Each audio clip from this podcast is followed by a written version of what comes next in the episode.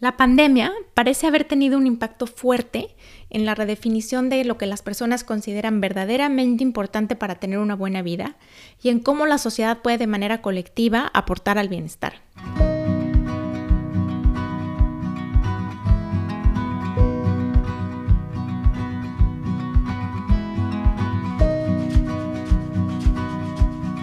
Hola, bienvenidos al podcast Bienestar Conciencia. Soy Nicole Fuentes. En marzo salió el Reporte Mundial de la Felicidad 2022. Este es el décimo año consecutivo en que la Organización de Naciones Unidas, la ONU, hace un análisis extenso de los niveles de felicidad global y de la calidad de vida. En el reporte podemos ver la jerarquización de 146 países de acuerdo a su nivel promedio de felicidad, así como los factores que más contribuyen a la felicidad promedio en cada país. La investigación es muy completa Además de ver el ranking de los países según su felicidad, explica las razones detrás de los resultados y dedica un espacio importante para explorar a fondo temas en particular. Este año, el reporte explora cinco temas diferentes. El primero, la felicidad, benevolencia y la confianza durante el COVID-19. El segundo, tendencias en el concepto de progreso y bienestar. El número 3, uso de redes sociales para capturar emociones antes y después del COVID-19.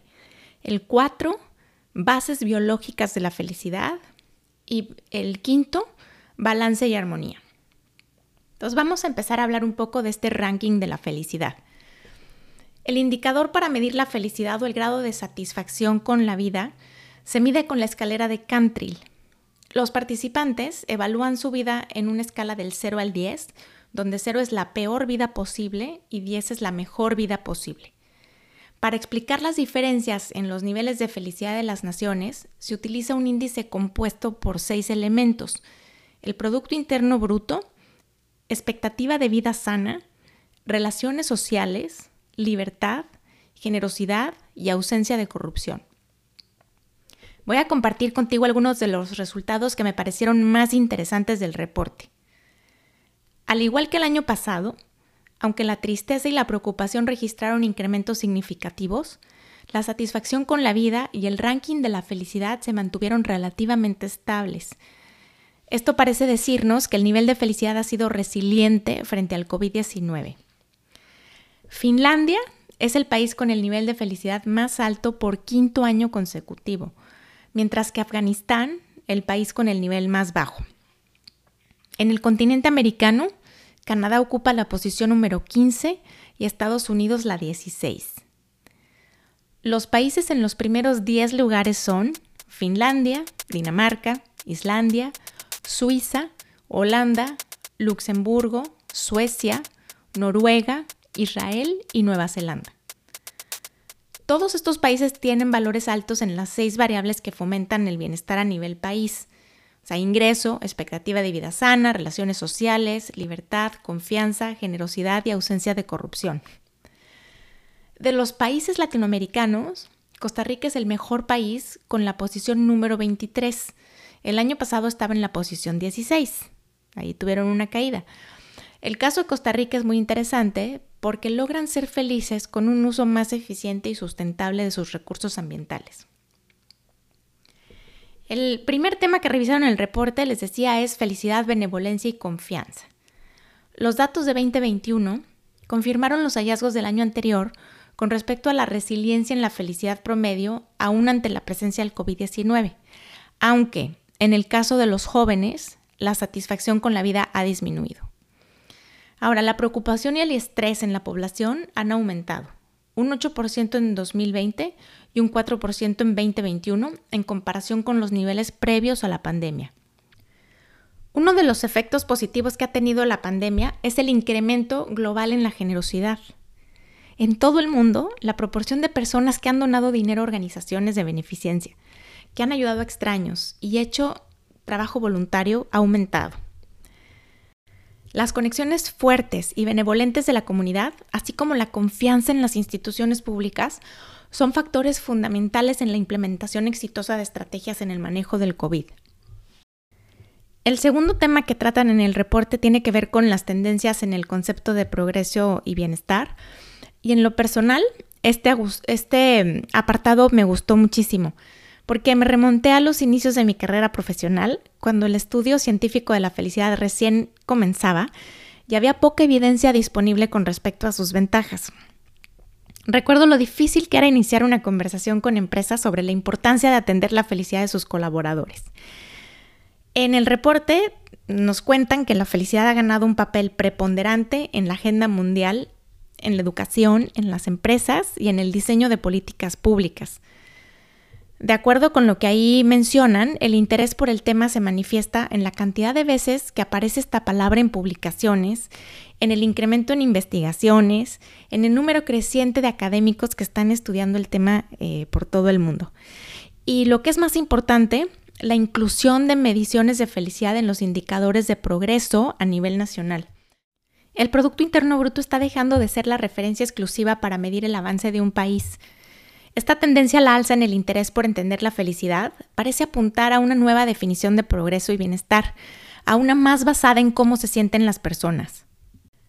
La pandemia parece haber tenido un impacto fuerte en la redefinición de lo que las personas consideran verdaderamente importante para tener una buena vida y en cómo la sociedad puede de manera colectiva aportar al bienestar. El tercer tema en el reporte habla sobre las redes sociales como un medio para capturar emociones.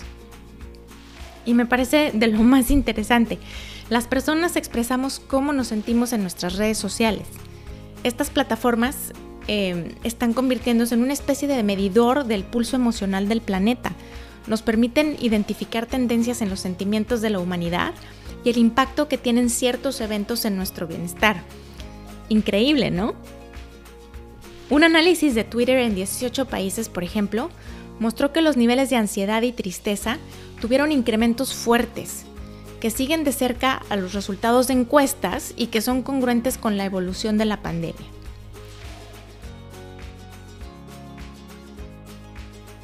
El tema número cuatro es la biología de la felicidad. Desde sus inicios, el estudio científico de la felicidad ha explorado el papel de la genética en la felicidad de las personas. Una de las primeras inquietudes en este tema giraba alrededor de la idea de si una persona nace feliz. En otras palabras, si la felicidad es un rasgo con el que venimos de fábrica. Afortunadamente, no toda nuestra felicidad depende de nuestros genes también depende de lo que hacemos y pensamos todos los días, de nuestros hábitos y conductas. ¿Hacia dónde va la ciencia en términos de la biología de la felicidad?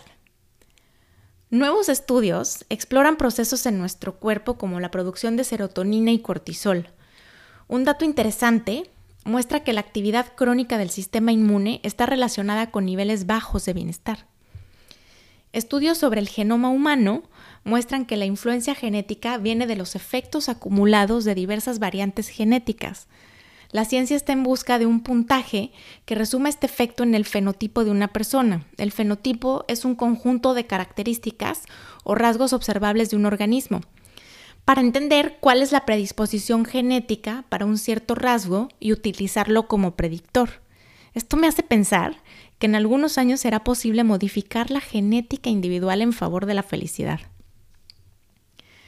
Un tema más tiene que ver con el balance y armonía. Por primera vez en 2020, el estudio incluyó preguntas para explorar los conceptos de equilibrio y armonía. De acuerdo con los resultados, las experiencias de equilibrio, paz y calma son más frecuentes en los países occidentales. La mayoría de las personas en el mundo prefieren una vida tranquila a una vida emocionante y tanto la paz como el balance contribuyen positivamente a la satisfacción de vida. Ahora, ¿qué pasó en México? México viene en franca caída. Cayó del lugar número 23 en 2019 al 36 en 2020 y al 46 en 2021. Es importante resaltar que este dato toma en cuenta el promedio de los últimos tres años, que es el periodo de tiempo que el reporte utiliza para hacer el ranking mundial. La caída en la felicidad promedio de los mexicanos ha sido brutal en los últimos tres años.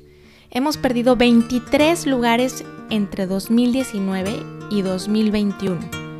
Nuestro país está moviéndose a la velocidad de la luz en la dirección equivocada.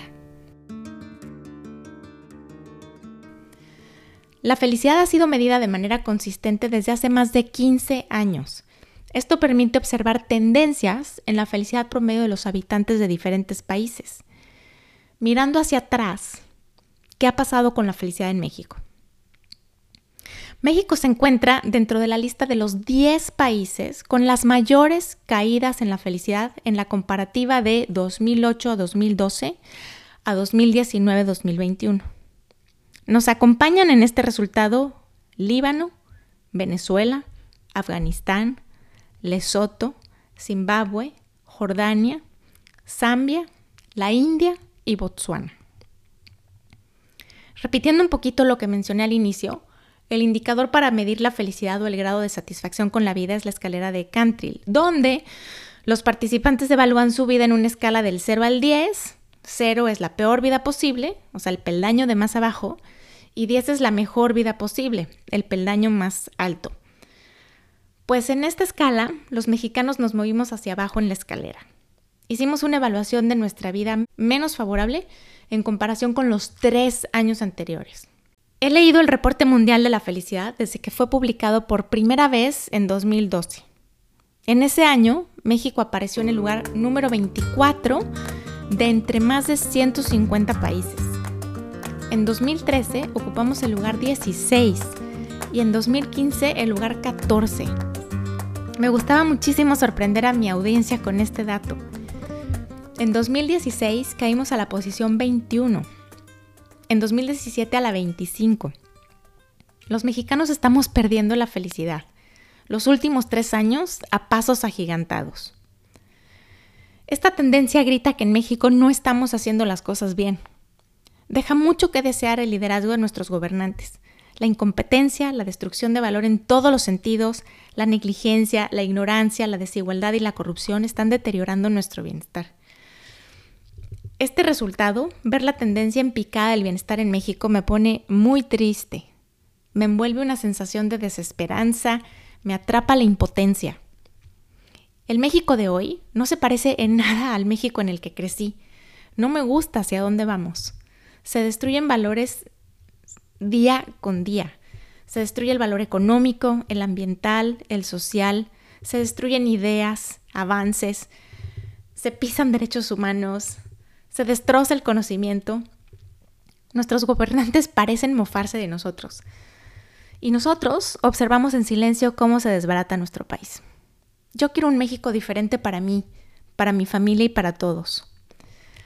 No sé tú cómo te sientes. Así me siento yo. ¿Qué sigue? Nos toca ocuparnos de nuestra propia felicidad, al mismo tiempo que nos involucramos e incrementamos nuestra participación ciudadana. Nuestra propia indiferencia está acabando con la felicidad de nuestro país. Estos datos no mienten. Es muy importante volvernos muy intencionales en la creación de nuestra propia felicidad. Así que te invito a pensar, ¿qué te hace feliz y cómo puedes integrar más de eso a tus días? ¿Qué puedes hacer tú para cuidar y crear tu propia felicidad? Uno de los resultados más maravillosos de la ciencia de la felicidad es que cuando las personas nos sentimos bien, felices y satisfechos con nuestras vidas, funcionamos mejor y ponemos nuestros mejores recursos personales al servicio de quienes nos rodean y suceden cosas buenas. Hoy más que nunca, nuestro mundo, nuestro México, necesita personas felices y conectadas con su propósito. Necesita que tú trabajes en tu propio bienestar, practiques la generosidad y contribuyas al bienestar de los demás. Gracias por estar aquí. Te espero en el siguiente capítulo. El podcast de Bienestar Conciencia es una producción de ruidoso.mx.